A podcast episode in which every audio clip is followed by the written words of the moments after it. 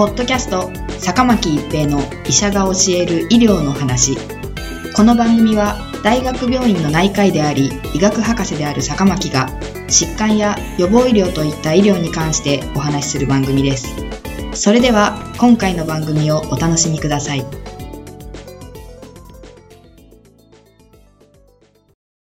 皆さんこんにちは、坂巻一平です。ポッドキャスト、坂巻一平の医者が教える医療の話。今回は感染症と感染経路です。人に感染症が起こるとき、どこかから人に病原微生物が入ってきますが、その最初に体内に入る場所を侵入門戸と言います。感染の経路によって、経口感染、気道感染、接触感染、血液感染、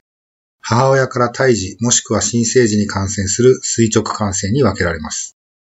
経口感染は口から病原体が入るもので、主に食中毒などを引き起こします。病原性大腸菌やカンピロバクター感染症などがあります。経気道感染は主に飛沫感染と空気感染に分けられます。飛沫感染はくしゃみ、咳、会話などで飛ぶ飛沫に含まれる病原体によって感染するものです。インフルエンザやマイコプラズマなどがこれにあたります。一般に飛沫は約1.5メートル飛ぶと言われており、2メートル離れていれば感染しないと言われていますが、職場、学校、ご家庭に感染者がいる場合、常に2メートル離れているのは不可能です。そこで咳エチケットが推奨されています。咳やくしゃみをするときにはマスクをする。ハンカチ等で口を覆う。何もなければ腕の内側で口を覆う。というのが咳エチケットで、飛沫を飛ばさないようにします。空気感染では飛沫の水分が蒸発し、飛沫核が長時間空気中を浮遊することで感染が広がります。マシン、水筒、結核がこれにあたります。これらの感染では、病院では陰圧室という部屋に入っていただき、病原体がその部屋から外に出ないようにして、ケアにあたる医療従事者は特に結核の場合、N95 マスクというマスクを装着して対処します。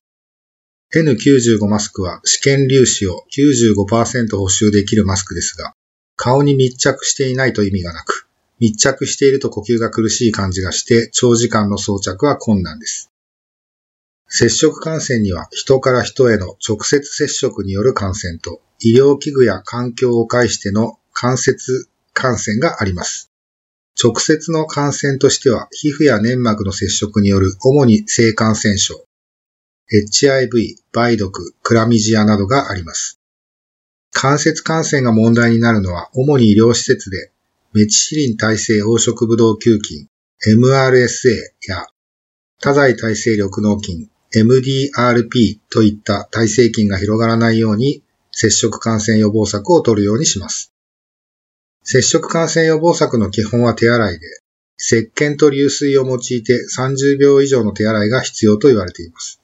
また、目に見える汚れがなければ、手洗いの代わりに手指消毒剤を用いた手指消毒も効果的と言われています。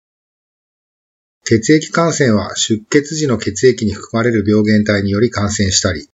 医療従事者であれば患者さんに刺した針が刺さってしまう針刺しなどで感染します。B 型肝炎、C 型肝炎、HIV などが感染します。一般の方であれば他の人が出血した場合に血液を直接触らない。医療従事者であれば針を使用した後にリキャップをしないなどの注意が必要です。母親から胎児もしくは新生児に感染する垂直感染には胎児に感染する軽胎盤感染、出産時に感染する軽産道感染、母乳による新生児への感染である母乳感染があります。このうち、軽胎盤感染では1000例以上を起こす可能性があり、妊娠中の感染症のうち、特にトキソプラズマ、風疹、サイトメガロウイルス、単純ヘルペスウイルスなどの1000点以上を起こす微生物の頭文字を取って、当地症候群と言われています。このように微生物により侵入門戸、感染経路は異なるため、微生物、感染経路に合わせた予防策が必要です。ポッドキャスト、坂巻一平の医者が教える医療の話。今回は感染症と感染経路でした。ありがとうございました。